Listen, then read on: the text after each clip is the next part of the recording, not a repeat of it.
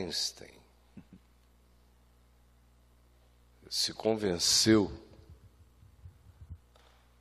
acerca daquilo que o tornou completamente genial em relação a todos os que o tinham precedido até então, ele o fez, claro, que com um ótimo amparo de matemática e de física, mas muito mais em razão daquilo que ele chamava de imaginação projetada, de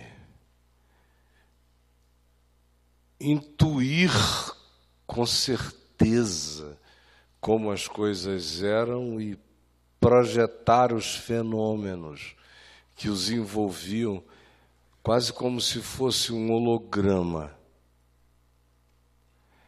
De modo que, mais do que qualquer outra coisa, a observação dele era uma descrição do que ele via.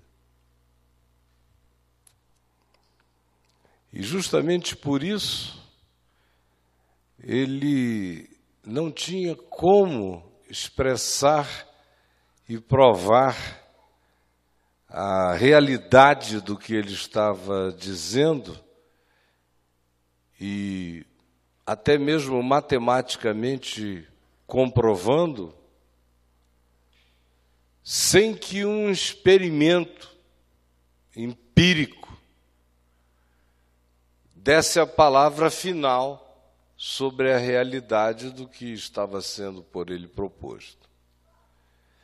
O problema é que em nenhum laboratório se poderia provar, então, o que ele estava dizendo. Dependia de uma constatação através de fenômenos no cosmos de um eclipse que, sendo fotografado no início do século anterior, com os equipamentos ainda primitivos da época, pudessem é, demonstrar que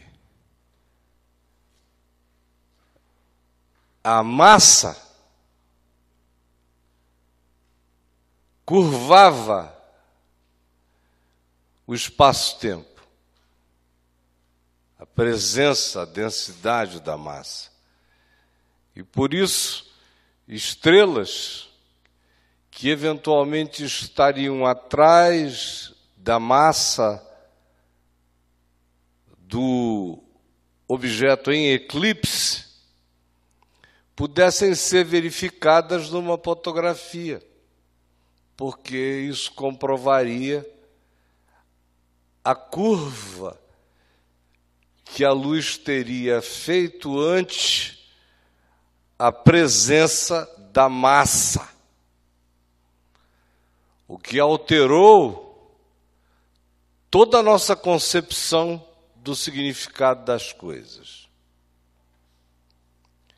Mas isso só foi possível depois de tentativas e tentativas de frustrações, de impedimentos de natureza política, porque essa observação aconteceria em dois, três ou quatro lugares da Terra com essa capacidade de verificação, e eram lugares ou em guerra, em outras ocasiões eram regiões que estavam tomadas por nuvens e por climas horríveis que impediam toda a observação. E anos passaram. Mas o homem estava tão certo do que ele sabia que ele se divorciou durante esse processo. E um divórcio doído com uma pessoa querida a quem ele estimava muito e respeitava, com quem gerara o que gerou como prole, como filiação dele. E ele não tendo o que dar a ela, porque vivia de regimes parcos financeiramente, disse: Olha, eu vou ganhar logo, logo pelo menos um Nobel de Física. E o dinheiro é bom. E eu dou tudinho para você. E ela cria tanto que ele sabia o que estava dizendo que aceitou.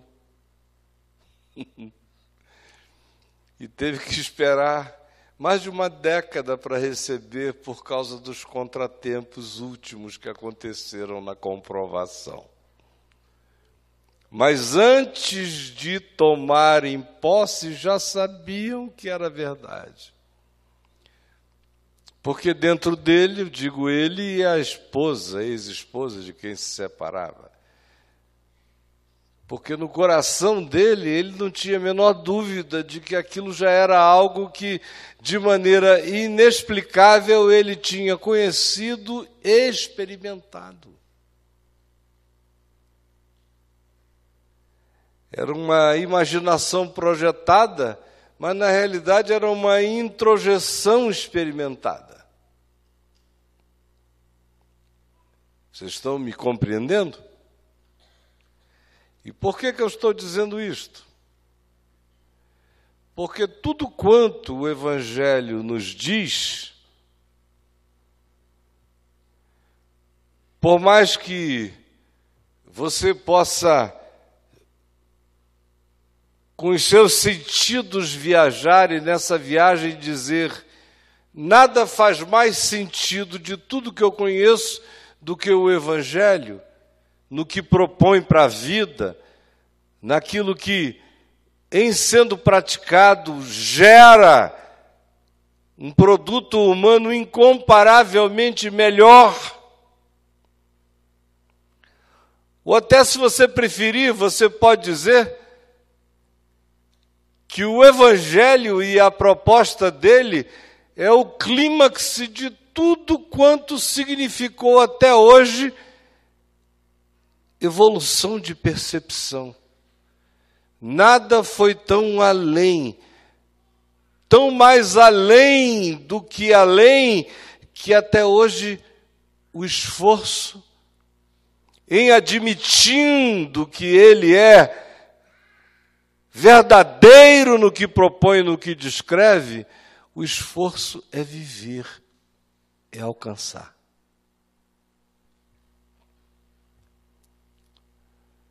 O interessante é que Jesus disse isto.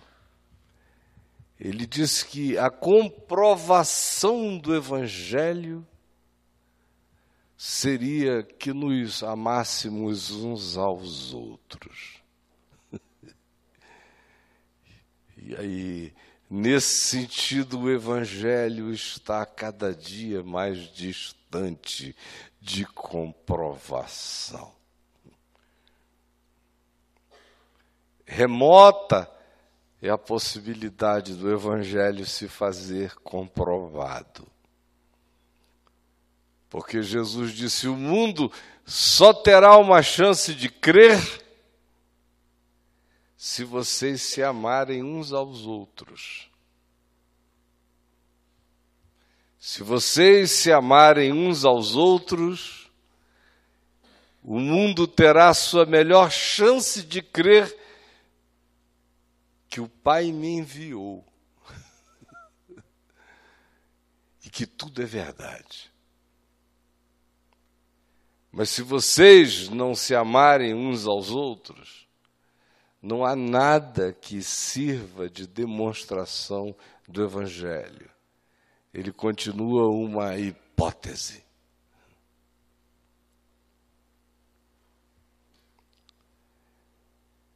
E o interessante é que quando você pensa no que traz essa comprovação do Evangelho, que é a capacidade que a gente adquira e pratique de nos amarmos uns aos outros, de nos reverenciarmos sinceramente, de nos respeitarmos, de não condenarmos ninguém a nada, sincero e honestamente, de ajudarmos naquilo que nos seja possível com toda espontaneidade do coração. E até em tudo quanto signifique nossa prosperidade, também incluirmos os não prósperos como nós. Isso é amor, como é a capacidade de tornar irrelevantes as coisas bobas, de criar proporções significativas e justas para cada situação da vida. É amor. Amor é olhar de justiça, amor é olhar proporcional, amor é capacidade de perdoar o que é grave e de nem considerar o que seja superficialmente idiótico e só passar ou não exacerbar coisas para além da realidade, ou não precipitar nos julgamentos e nas finalizações sobre ninguém. Amor é capacidade de silenciar, de se desapressar em relação ao juízo que se possa trazer,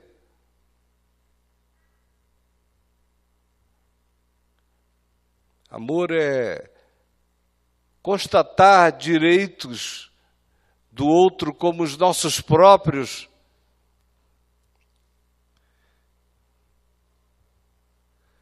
E não decidirmos fazer o bem apenas em reciprocidade ao bem recebido, mas ao contrário, em antecipação a qualquer que seja o retorno.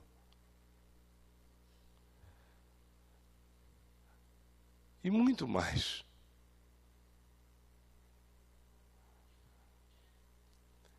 Aí Jesus diz: se vocês se amarem, isso vai gerar um resultado que fará com que o mundo creia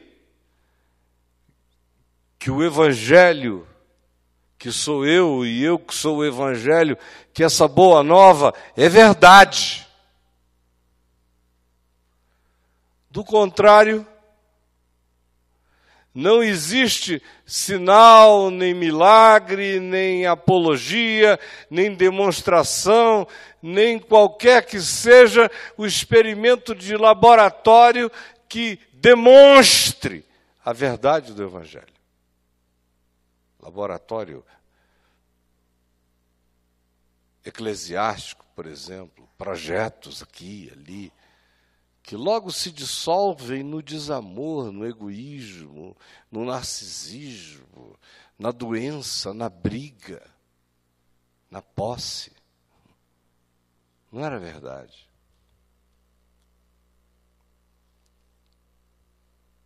Não era verdade.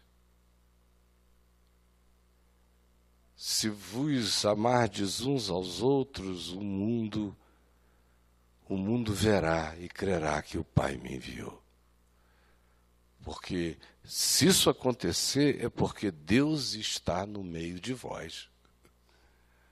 Aonde quer que seja assim, é porque Deus se fez presente das pessoas conheceram Deus. Sabem quem Ele é nelas mesmas.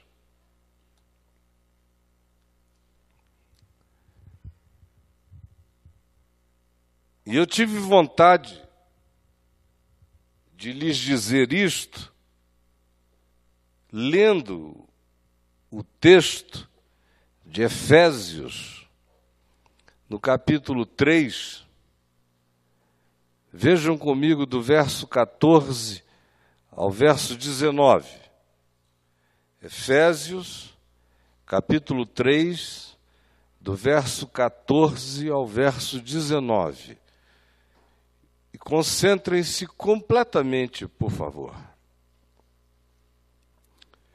Foquem no entendimento. Não se distraiam. Diz assim: Por esta causa me ponho de joelhos diante do Pai, diz Paulo, de quem toma o nome toda a família, tanto no céu como na terra, em qualquer dimensão. Eu me ponho de joelhos diante desse que é Pai de todos, para que, segundo a riqueza da sua glória, do seu ser, da sua sublimidade, do seu mistério e do seu absurdo, vos conceda das entranhas dessa possibilidade em Deus, vos conceda que sejais fortalecidos com dunamis, com poder, com força explosiva, como a do Big Bang. Bum! Nos vossos corações, mediante o seu espírito, explodindo um Gênesis,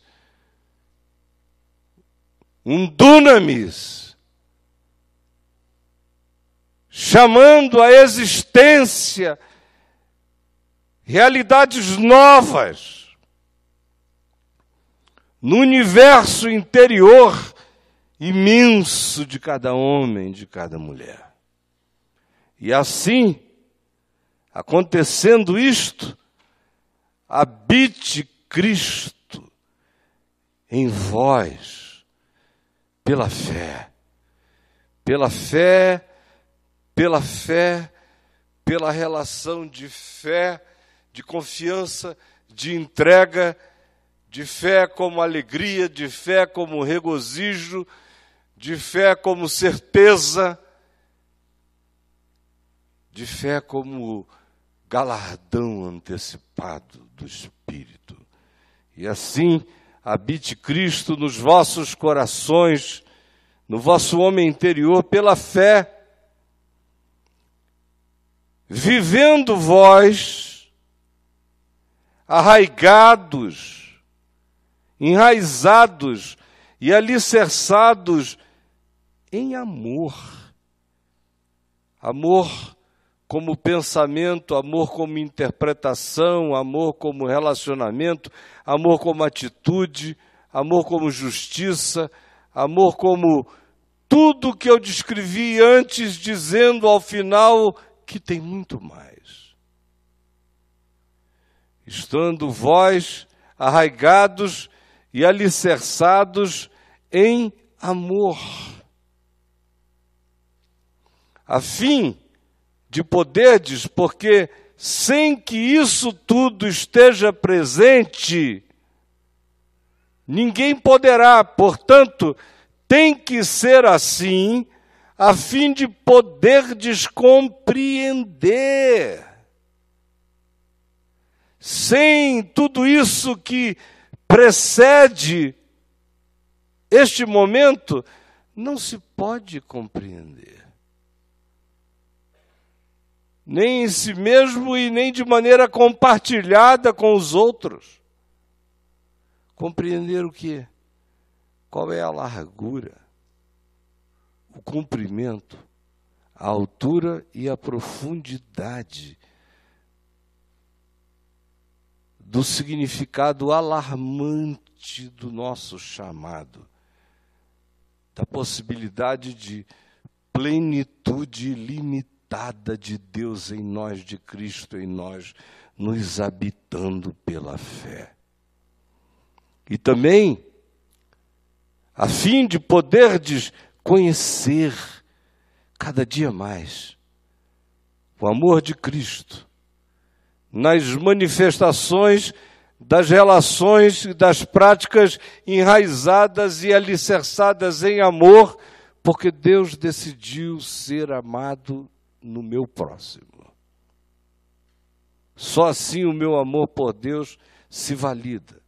Conhecer o amor de Cristo e o amor dele por mim, que excede a toda compreensão, a toda filosofia, mas eu posso ser explodido por essa imaginação projetada, que no meu caso é uma experiência introjetada, porque ele habita em mim, no meu homem interior.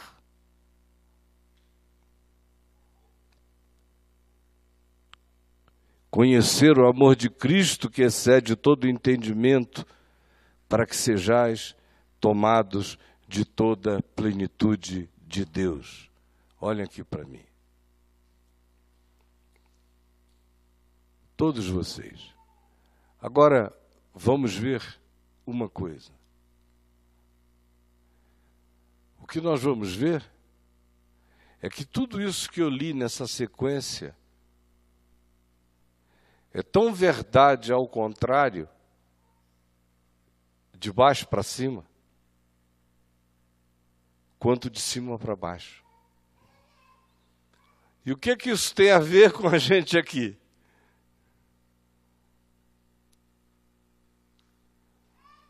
Que tem a ver com a gente aqui é que, por qualquer que seja o ângulo que desejemos provar a Deus, Deus será provado, desde que nós não tenhamos medo de vivermos o caminho todo.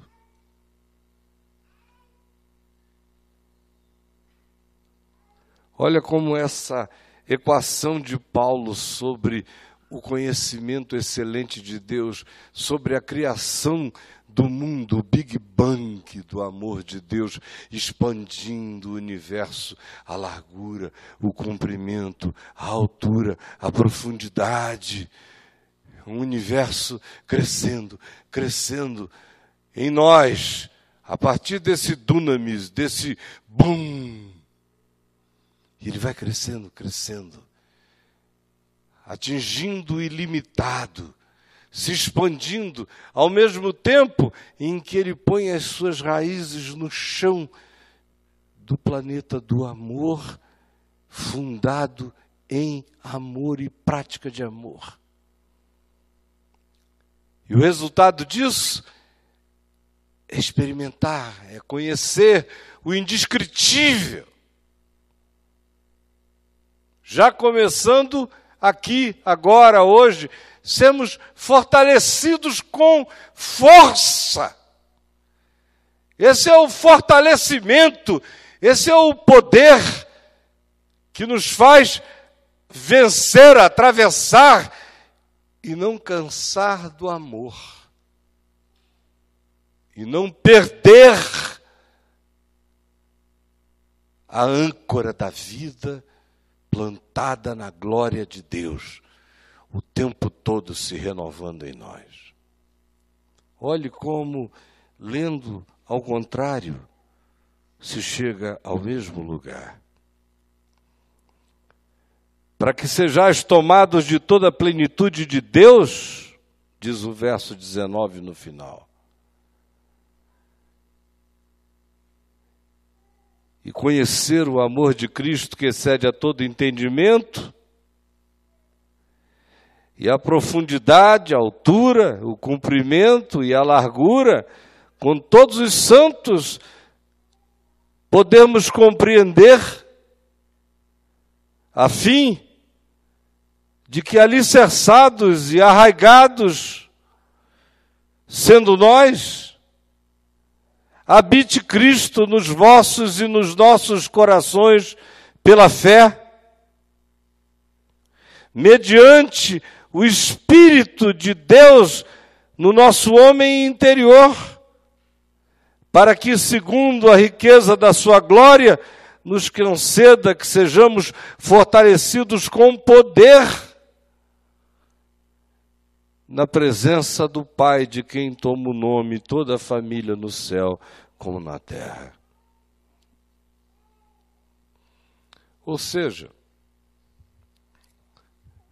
não tem lógica,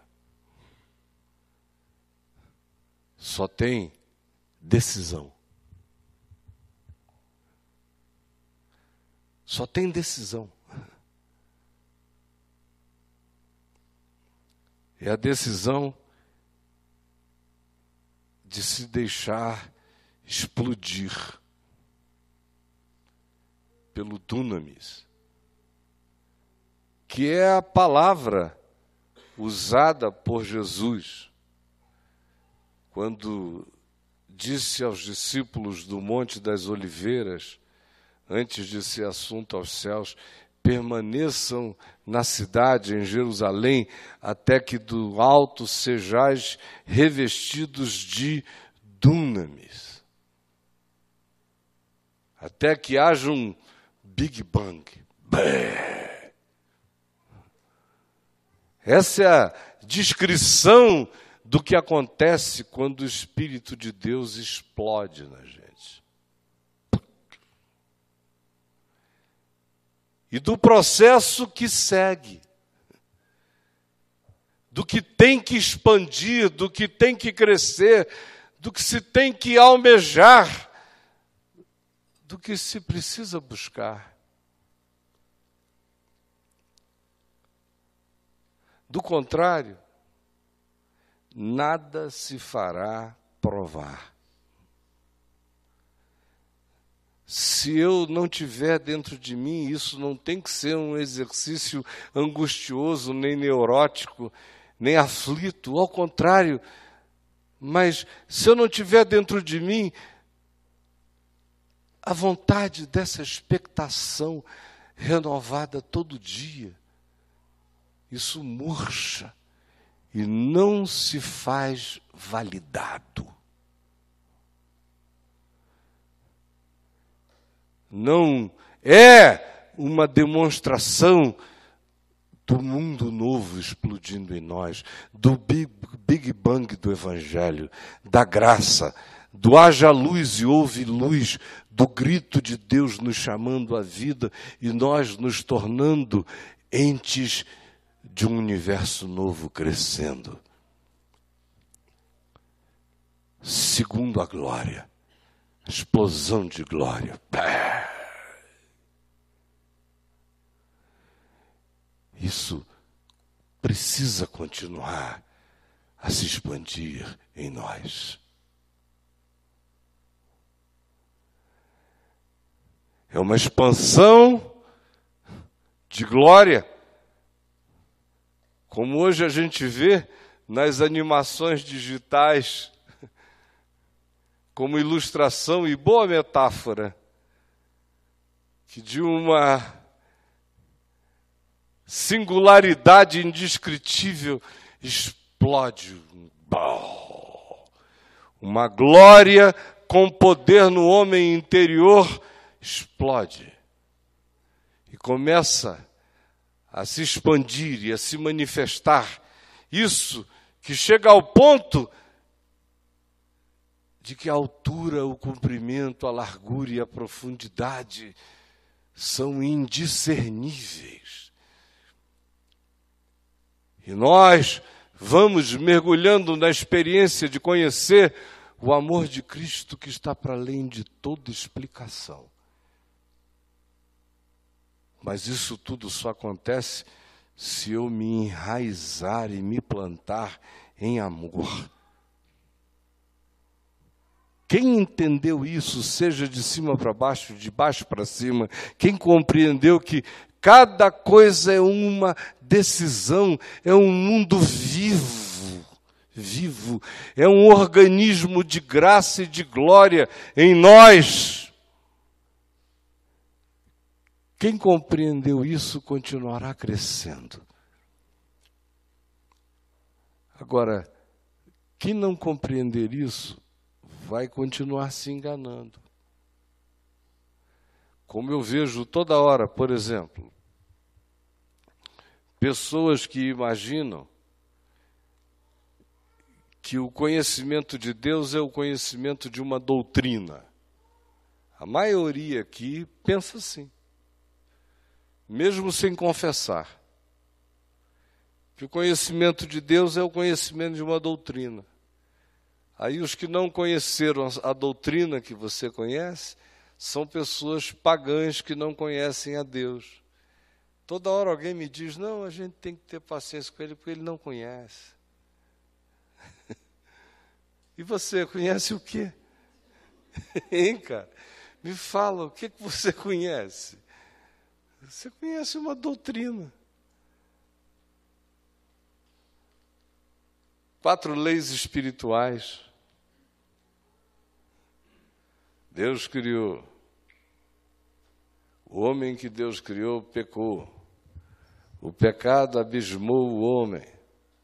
Está separado de Deus. A cruz é a ponte. Quem atravessa pela cruz está lá do outro lado. E será levado quando Jesus voltar. Amém. Aí você começa dessa doutrinazinha básica e pode sofisticá-la até aos calvinistas. Só uma questão de refinamento da ficção, da historinha.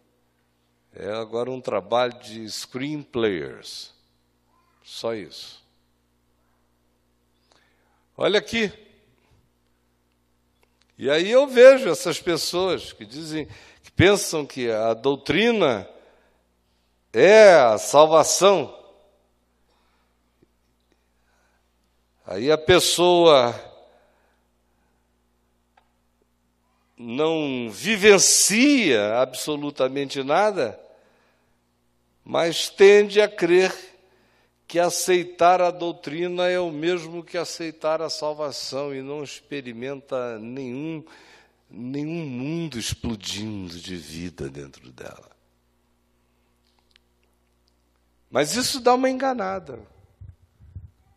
E tem gente que gosta de aprender essas fórmulas para poder dizer, graças a Deus eu sou de Deus, porque eu sei essa fórmula essa equação evangélica de salvação, igual a salvo. Aleluia. Sou eu. E o que que Deus tem a ver com isso? E o que que Deus tem a ver contigo? E o que que tu tens a ver com Deus? E o que que isso tem a ver com Deus? Meu Deus, quanta ilusão. Eu também vejo aquele pessoal que diz: Deus para mim é amor ao próximo. Então, amor ao próximo é fazer obra social. Fazer obra social tem que ser responsável para fazer, então vou fazer através de uma ONG. Logo, eu estou ligado a Deus porque eu estou ligado a uma ONG. e é muito engraçado isso. Eu sou de Deus porque eu até ajudo a ONG e tal. Vocês já ouviram isso? Ah, eu ouço o tempo todo, desde que eu era menino. É. Ou então a contribuição. Quem contribui é de Deus. Quem não contribui não é de Deus, financeiramente falando.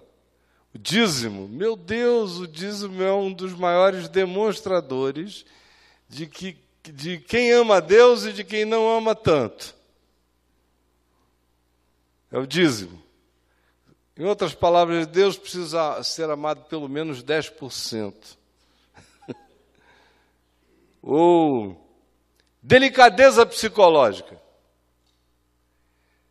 Tem gente que se, que se faz psicologicamente delicado. São pessoas sutis, agradáveis, interessantes, leves, educadas psicologicamente. E elas sentem honestamente que serem daquele jeito, tratando os outros daquela forma, é uma espécie de declaração de superioridade humana, de, de que elas evoluíram em relação a Deus e ao próximo, porque elas têm esse trato fino, sabe? Elas têm. Mas não teve nenhuma explosão de homem no homem interior, nenhuma explosão do Espírito de Deus, nenhum fortalecimento em glória.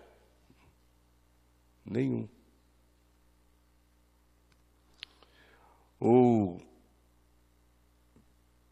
a expressão moral também funciona como engano a esse respeito. Cara, depois de um tempo, começa a achar, porque ele há 30 anos vive sem nenhum tipo de ilicitude social, moral, ele é de Deus.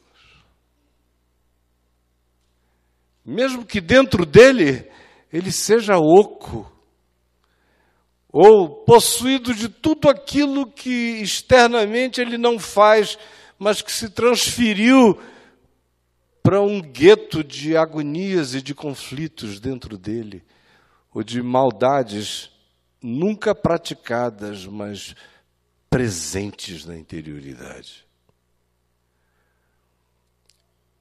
Ou são aqueles que se enganam porque são politicamente corretos nas suas escolhas sociais, políticas, e que acham que isso é onde se pode chegar como um bom ser humano vivendo no planeta e até como um bom cristão. Tem outros que acham que é o fervor emocional, que essa explosão, esse Big Bang de criação, do poder do Espírito no homem interior, na gente, tem que se manifestar através de histrionismo, de histeria, de grito. Grito. Muito grito. E muita tremedeira, muita emoção, desmaios e perda de consciência é o espírito explodindo do meu homem interior. Ah, é a perda da razão.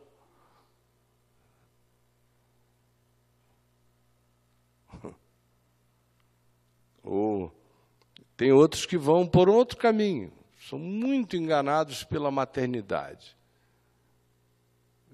Eu sou uma mãe pontual, faço tudo direitinho. Esse é o meu culto a Deus. Amém. Mas não tem nenhuma explosão no homem interior. Ou a paternidade, ou aquele cara que diz: o Evangelho não produziu nada em mim, mas produziu uma coisa: eu sou amigo dos amigos. No mais, não, mas amigo dos amigos eu sou. Quase todo bom membro de gangue é assim também.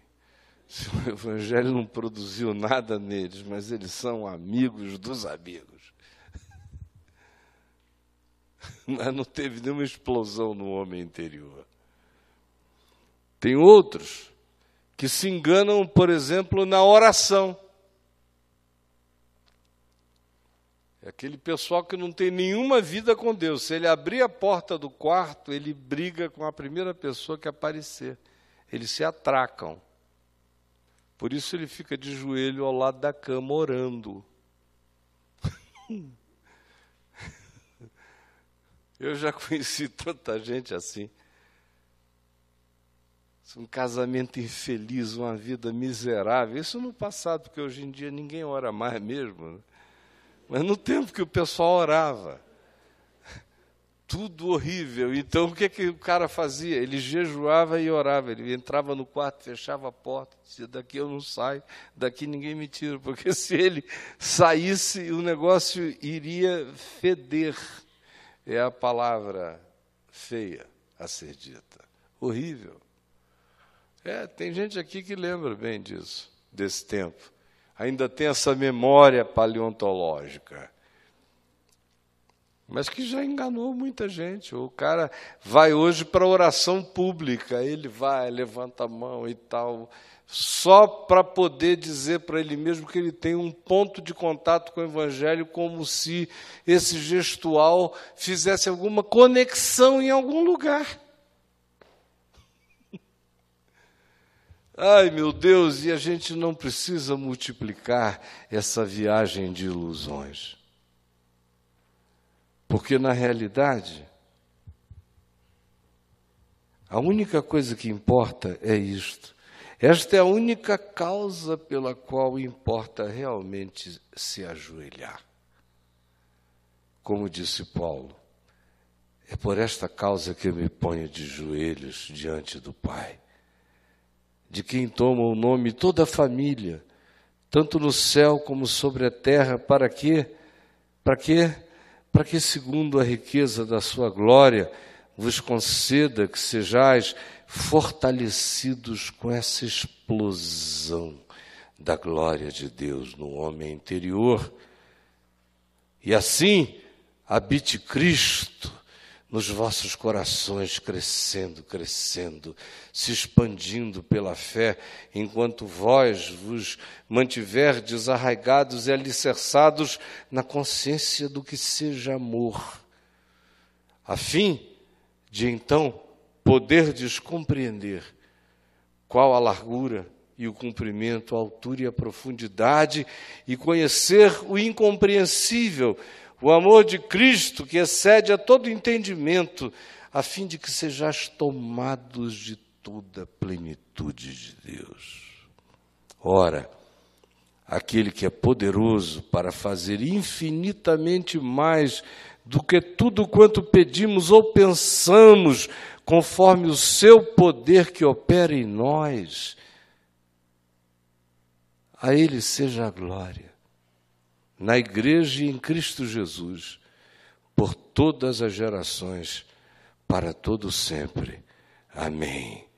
Para que sejais tomados de toda a plenitude de Deus e possais conhecer o amor de Cristo que excede a todo entendimento e venhais a discernir a profundidade, a altura, o comprimento, a largura e compreender com todos os santos que vivem arraigados e alicerçados em amor e em cujos corações Cristo habita pela fé, mediante o Espírito Santo no homem interior, segundo a sua glória, que vos concedeu a explosão da vida de Deus em Cristo Jesus, no amor do Pai, de quem toma o nome toda a família, tanto no céu como na terra e por cuja causa eu me ponho de joelhos. Vamos ficar em pé.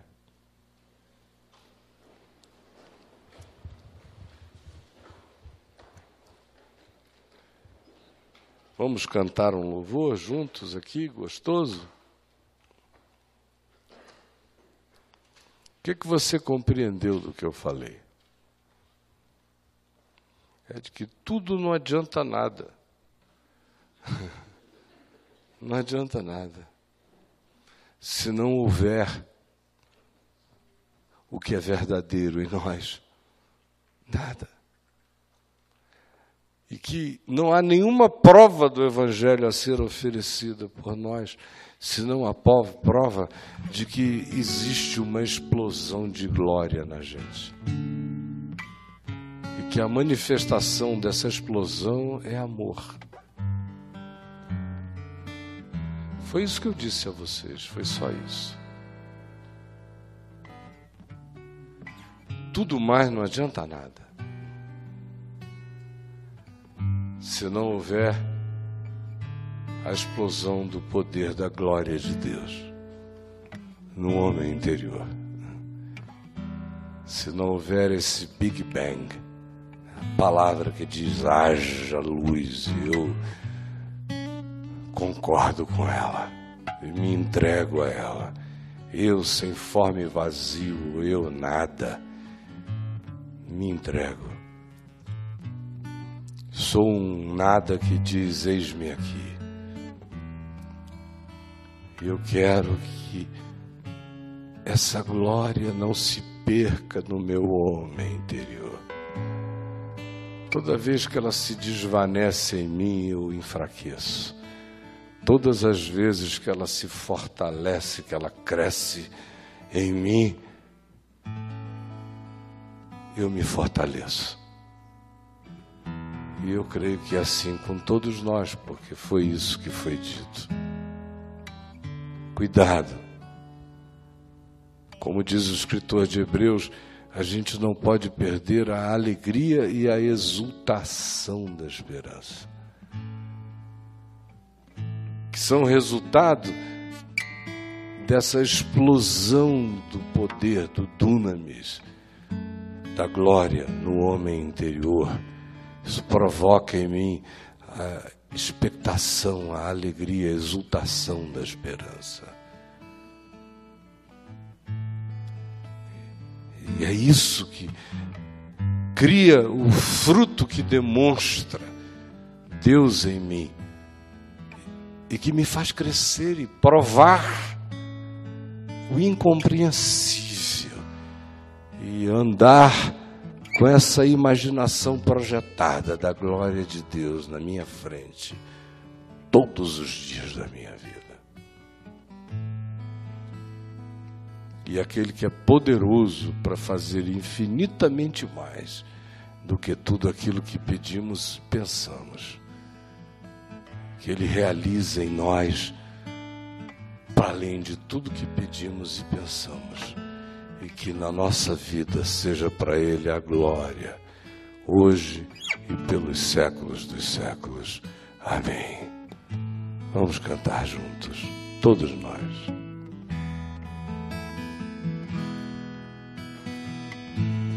Meu Jesus, todos nós, Salvador outro igual não há. Todos os dias com força quero louvar as maravilhas de teu amor. Consolo e refúgio é o Senhor, com todo o meu ser, com tudo que sou, sempre te adorar.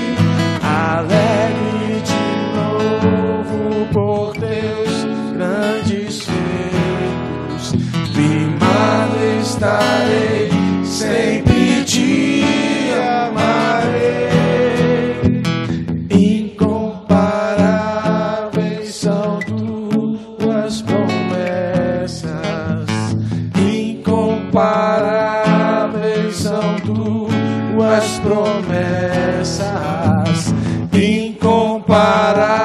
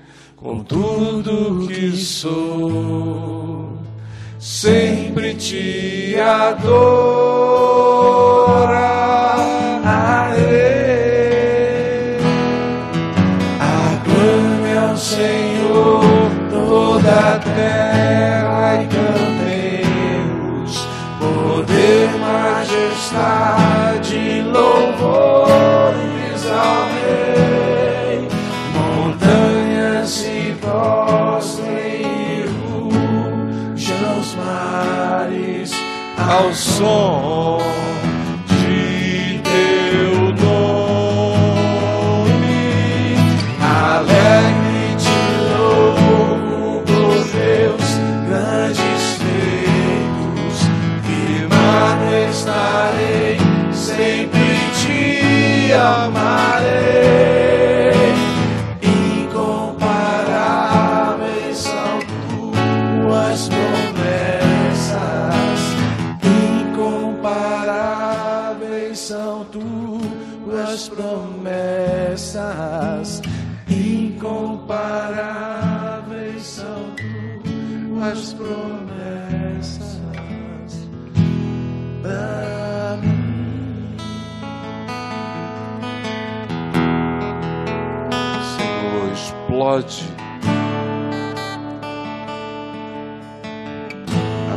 palavra em nós com poder no nosso homem interior. Que não nos falte esse poder explosivo, esse Big Bang no nosso homem interior mais profundo não deixa que a gente seja habitante da crosta das coisas, mas dá-nos a ambição de sermos aquele lugar aonde a explosão acontece, aonde o poder explode. Eu quero que o teu poder exploda em mim, no meu homem interior que o meu universo entre em expansão. A altura, a largura, a profundidade, o comprimento, e eu quero conhecer o absurdo, o que excede ao entendimento, como experiência de fé no meu homem interior, enquanto eu vivo arraigado e alicerçado no chão do amor, enquanto minha consciência tem no amor a pedra da sua existência. Para que eu expresse, tanto no céu como na terra, de quem eu sou filho e quem é o meu Pai. Em nome de Jesus. Amém e amém.